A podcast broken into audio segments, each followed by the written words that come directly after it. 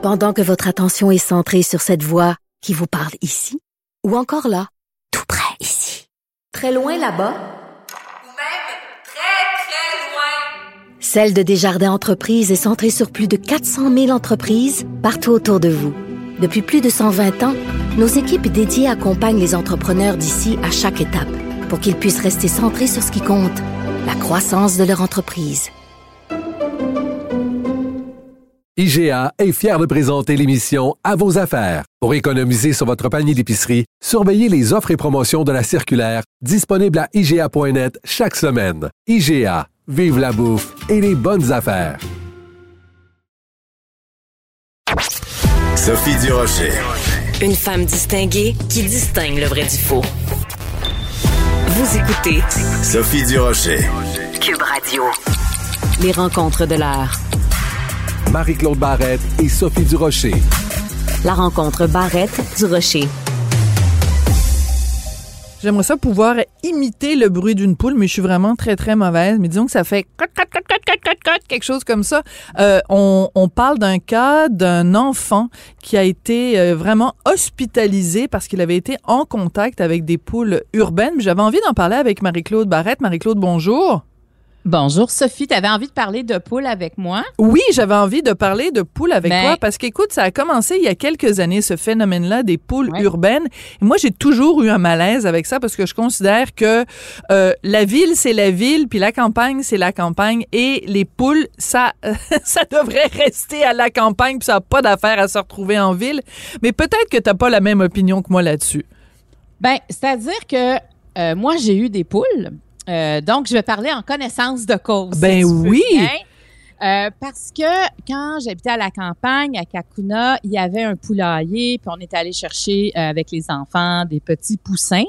Euh, et là, qu'on a mis en dessous d'une lampe rouge, là, comme un peu infrarouge pour mm-hmm. les réchauffer. Mais tu sais, c'est une infrastructure, là. Je veux dire, ça prend de la paille, ça prend, tu sais, faut que c'est la litière, si tu veux. C'est pas simple. C'est pas ben, simple. c'est faut savoir comment mm-hmm. faire. C'est-à-dire qu'une poule, faut que tu t'en occupes à tous les jours. Puis si tu entreposes mal ton grain, parce que c'est nourri au grain, c'est sûr qu'on peut donner euh, de la laitue, des légumes, tout ça, mais la, la, la, base de l'alimentation mhm. d'une poule, c'est quand même le grain. Si tu l'entreposes mal, ben, tu peux avoir aussi des rongeurs qui arrivent. Tu sais, il y a, y a c'est pas aussi bucolique qu'on peut penser. Mais c'est un bon mot, ouais sais, c'est sûr que c'est beau de voir des poules qui se promènent en liberté, puis on en voit vraiment de plus en plus, mais il reste que il y a, faut pas, écoute, une poule, euh, ça commence à pondre peut-être là vers 5-6 mois, ça pond quelques années, mais est-ce que tu sais c'est quoi l'espérance de vie d'une poule? 5 ans. 15 ans. Hmm. Donc, admettons qu'elle peut pondre là, que 4 ans. Là. Ben, tu sais, à l'espérance. Alors, c'est pour ça qu'à Montréal, présentement, ben, il y a eu un rapport. Je, je lisais là-dessus, j'ai trouvé ça vraiment intéressant. Mm-hmm. Tout ça part du pauvre Ludovic là, qui a été contaminé euh, avec la, la salmonelle. Tu sais, c'est triste comme histoire, puis on va y revenir à ça parce que c'est important de parler de ce jeune garçon-là. Mais en 2019, le laboratoire sur sur l'agriculture urbaine a publié un rapport parce qu'il y a eu un projet pilote à Montréal Mm-hmm. dans le quartier Rosemont, la petite patrie. Et ils ont mis en lumière plusieurs problèmes. Ça veut pas dire que ça se réglait pas, mais quand même, il fallait avoir des prises de conscience. Et finalement, eux, ils se disent, mais comment ça se fait que Montréal continue à aller de l'avant? Euh, la, SPCA aussi dit, un instant, il faut qu'on fasse partie euh, de ceux qui, qui réglementent, ceux qui donnent des conseils aussi aux gens, parce que c'est nous qui se retrouvons avec des poules et des coques. Ben quand voilà. les gens en veulent plus. Là, comme euh, c'est comme les lapins, tu sais, les gens trouvent ça super cute euh, d'avoir un petit lapin Ouais. à Pâques, puis euh, quand le, le lapin est petit, ils trouvent ça absolument charmant. Puis quand le lapin euh, grossit, ben là, tout d'un coup, il y a plus personne dans la maison qui a envie euh, de l'avoir, à part de le faire rôtir au four avec un petit peu de moutarde. Mais et, et, et les poules, c'est la même chose. J'ai l'impression que c'est c'est ça a été un phénomène de mode, et les Ouais. gens ont pas pris conscience de ce que c'était et de et de l'ampleur du travail et aussi des dangers potentiels pour la santé parce que si tu es en contact avec les excréments des poules, c'est exactement la même chose que si tu te mets les deux mains dans le caca de ton chien. Là. Ça ne viendrait pas à l'idée de manipuler des excréments de, de, de chiens ou de chats les mains nues et pourtant on le fait avec les, avec les poules. Puis, puis je comprenais aussi que même sur les plumes, il peut avoir Oui. euh, de la, la, la salmonelle et euh, sur la surface des œufs. Tu vois, moi, j'ai jamais pensé à ça. Les enfants allaient Mhm. chercher les œufs, les ramener à la maison. Euh, mais je pense pas que je leur demandais de se laver les mains après, honnêtement. Donc, ça veut dire qu'ils auraient pu être contaminés. Donc, il y, a des choses comme ça qu'il faut savoir. Puis, tu sais, moi, j'ai aimé ça, avoir des poules. Il y en a une avec qui je m'entendais pas, par exemple. Moi, ma poule rousse, ça fonctionnait pas. Euh, elle était. Est-ce que vous vous êtes crêpé le chignon avec la ben, rousse? euh, ben, ben, écoute, elle à un moment donné, elle m'a sauté sur la tête puis elle était prise dans mes cheveux. C'est, non, mais c'est terrible ce que je te raconte. J'ai, j'ai, écoute, j'avais la poule. C'est sûr que c'était une scène, là, tu sais, qui aurait pu être filmée, mais j'avais la poule sur la tête qui était prise, qui paniquait. Et moi, je paniquais.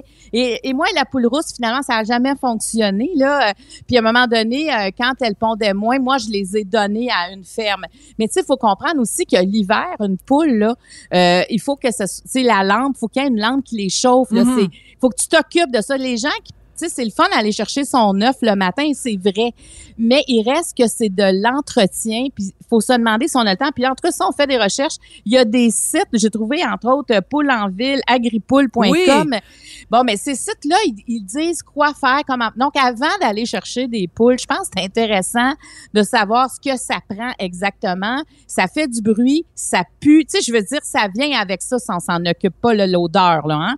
Ça vient assez vite et là, tu peux avoir des petits animaux que, que ça intéresse, que tu n'as jamais vu sur ton terrain. Il faut pas que tu les laisses en liberté non plus. Ils peuvent pas aller se promener euh, chez les voisins. Tu sais, ça fait que il y a quand même des, des précautions à prendre. Et, et ce qui est arrivé euh, au petit Ludovic, ben c'est sûr que euh, c'est d'une, ça aurait pu être plus grave. Tu sais, sa mère l'a amené au bon moment Mhm. à l'hôpital parce qu'il y avait, il y avait de la fièvre, elle s'inquiétait, puis ça a pris quand même un certain temps avant de trouver exactement ce qu'il y avait. Mais il faut quand même être conscient de ça. Là. Quand on, tu sais, on a peur de la, de la salmonelle dans notre poulet s'il est pas cuit, mais il y en a sur les poules. Donc, ça. mais tu vois, alors faut faire attention. Il faut faire attention, puis je trouve que ça, ça dit quelque chose quand même sur nous parce que, euh, écoute, il y a pas très longtemps, mettons, il y a, il y a 50 ans, majoritairement au Québec, on vivait en milieu urbain où on vivait, si on vivait en ville, on vivait en ville euh, avec un contact beaucoup plus présent avec la nature. Et là, on est en 2021, euh, il y a plein d'enfants qui grandissent, qui pensent que le lait, ça vient dans un carton que tu vas chercher à Ouais. L'épicerie, qui savent même pas que ça vient des, des, des, vaches. Il y a, il y a comme un- une distanciation avec la provenance de, de, de nos aliments. Et donc, c'est pour ça que c'est, ça peut être une bonne idée, en effet, d'avoir des poules dans, dans ta cour, mais on a tellement perdu ce contact-là avec la nature. Tu sais, si t'as été élevé sur une ferme, ben toi, tu le sais, c'est quoi les précautions qu'il faut prendre quand tu manipules des œufs, quand tu manipules une poule, quand tu manipules euh, des animaux.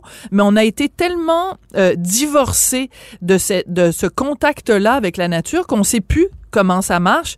Et donc, il y a vraiment des précautions à prendre. Mais moi, je reviens avec cette idée-là que euh, à un moment donné, il y a euh, quelqu'un qui part une mode, puis là, plein de gens se jettent sur cette mode-là sans avoir vraiment réfléchi aux conséquences, sans avoir vraiment réfléchi euh, euh, au coût versus les, les bénéfices. Puis tu sais, à un moment donné, là, je veux dire, je comprends que c'est le fun d'avoir euh, une, une poule dans ta cour qui te pond des œufs, mais tu peux aussi euh, te faire venir euh, des, des, des, des œufs biologiques de poules Oui. qui ont été élevées sur des... Il y a plein d'élevages euh, de poules extraordinaires au Québec. Je pense, entre autres, à la compagnie Valence qui fait euh, des, des, des poules, qui élève des poules en liberté, dans le respect. Parce que, tu sais, on a, on a un choix aussi comme citoyen. On peut euh, prendre euh, des, des, des œufs ou du poulet euh, qui viennent d'élevage industriel, des, des animaux qui voient jamais la lumière du jour, qui sont nourris vraiment, qui ont, qui ont des conditions de vie exécrables, ou on peut faire des choix, euh, des choix santé, puis des choix qui respectent les droits des Puis- animaux. Puis on a de plus en plus ce choix-là en plus sur, euh, sur nos tablettes, tu sais, ou encore des fois on peut se déplacer puis aller dans une ferme un peu excentrice, un peu en sortant de la ville. C'est- bien intéressant aussi d'aller rencontrer les agriculteurs. Puis euh, je veux, euh, je voulais ajouter aussi que euh, attends une minute, j'ai j'ai perdu mon idée. Moi, Ah, moi mais je le sais, je le sais pourquoi tu as perdu ton idée. C'est, le fait de te rappeler ce traumatisme Ouais. que tu as vécu avec ta poule Ouais. rousse, ça t'a, Ah ouais, mais décontenancé. Ouais, mais j'avais des canards, j'avais une chèvre et tu sais une autre. Ah oui, c'est ça que je voulais dire. C'est parce que ça prend pas un coq là pour avoir des œufs parce qu'il y en a des fois qui s'achètent un coq là. Un coq là, c'est pour avoir des œufs avec des poussins dedans là. Voilà. Mais mais euh, même moi, c'était drôle. Il y, avait une amie qui était venue chez nous. Elle était là, mais on, mettons si je casse un œuf, est-ce qu'il pourrait y avoir un poussin? J'étais là, ben j'ai pas de coq là. Mais non. jamais de poussin. Et elle me regardait comme, OK, j'étais là, c'est parce qu'il faut quand même il faut quand même qu'il y ait Faut un que soit fécondé, c'est ça? Oui, dans le processus, il faut que l'œuf soit fécondé. Mais une poule fait des œufs naturellement. Elle n'a pas besoin d'un coq. Et quand ils sont petits, on peut pas toujours savoir. Fait que des fois, il y en a, je pense qu'ils pensent qu'ils achètent des poules. Finalement, ils ont un coq.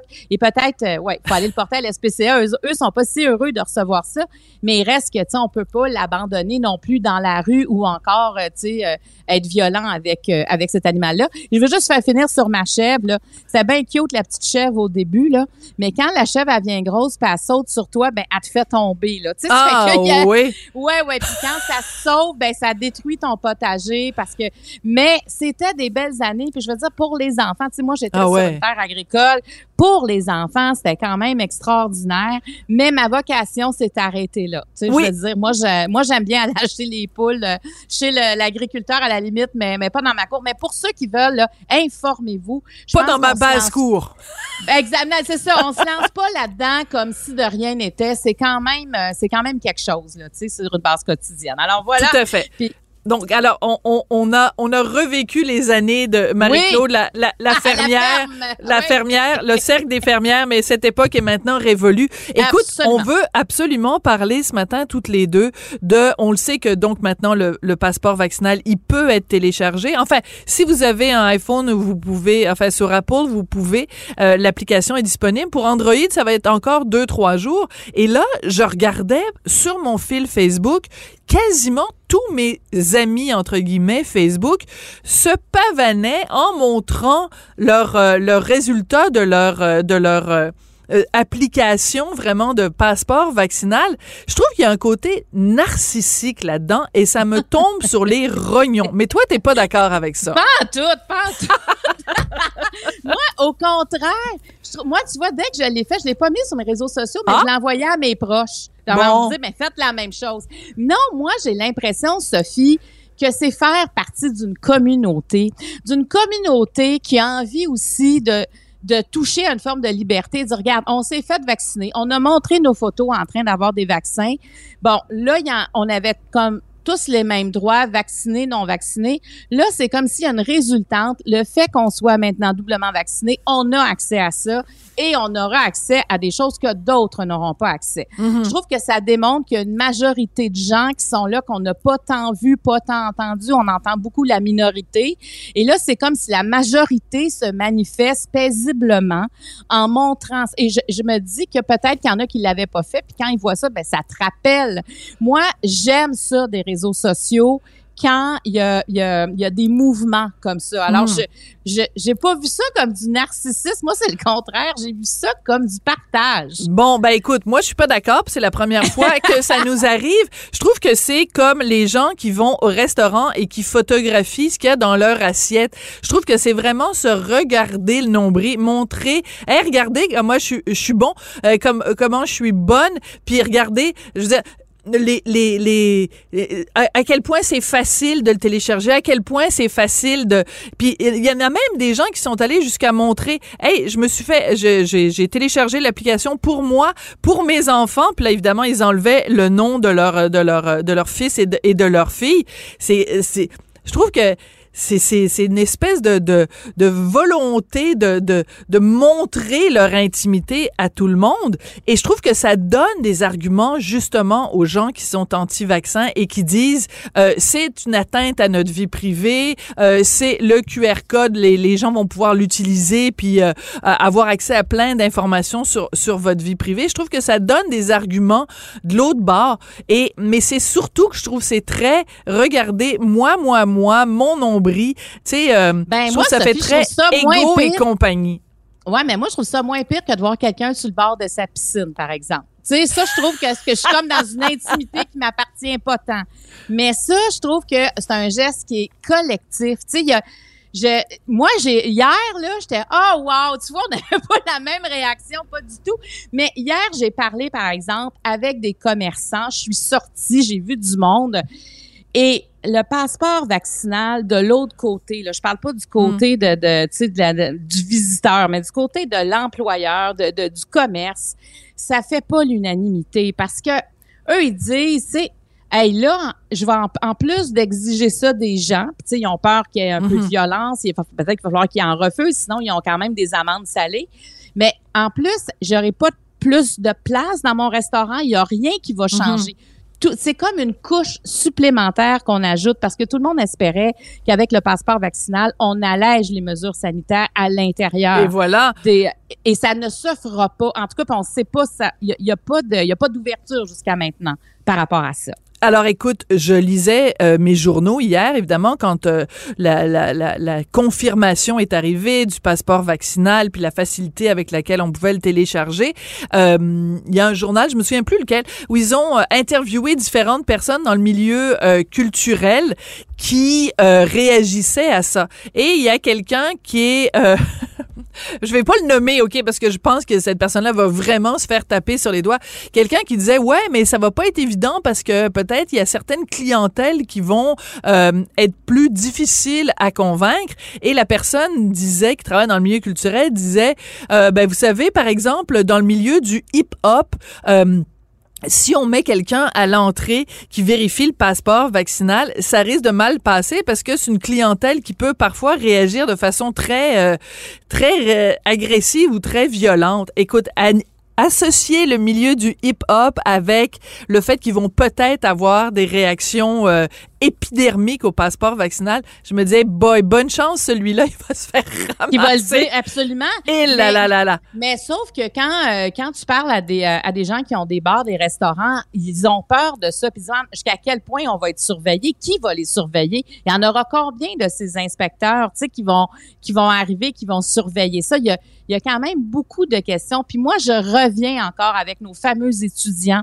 Euh, entre autres, là, maintenant, c'est élargi au primaire, au secondaire, au cégep, à l'université.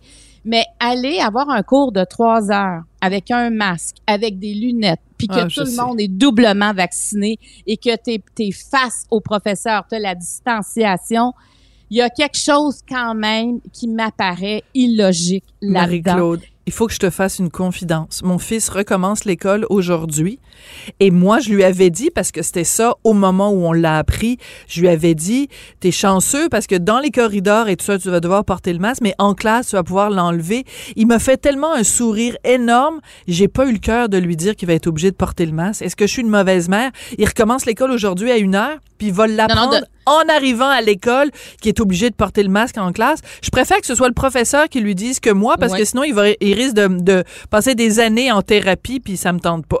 Ben écoute, non, de toute façon, puis euh, anticiper, angoissé, tu sais, je veux dire, Voilà. il va- il- ça ça n'aurait rien changé, il aurait porté le masque quand même, mais j'ai hâte de voir à quel moment il y aura des assouplissements, parce que si le passeport vaccinal n'est qu'une couche supplémentaire, ben, à un moment donné, le poids, la pression que ça met sur Ouais. les épaules des gens, il y en a qui vont débarquer. Et il faut faire attention. Puis moi, je trouve que là, nos, nos étudiants, nos, nos jeunes, j'aimerais que ce soit comme les premiers qui aient des mesures allégées. S- Surtout si on a, tu sais, les 13 ans et plus sont allés se faire vacciner, on a réussi à les convaincre, ben qu'est-ce qu'ils ont en retour? Il faut qu'ils aient un anan. Il faut Oui, qu'ils aient un ben- anan. Parce que sinon, écoute, toi et moi, on a élevé des enfants, t'en as élevé plus que moi. Ouais, mais tu peux pas, nananes, ça là. prend des nananes. Alors, on va Ça- faire, on va partir un mouvement Oui. hashtag on veut des nananes Pour nos enfants. pour nos On veut- enfants.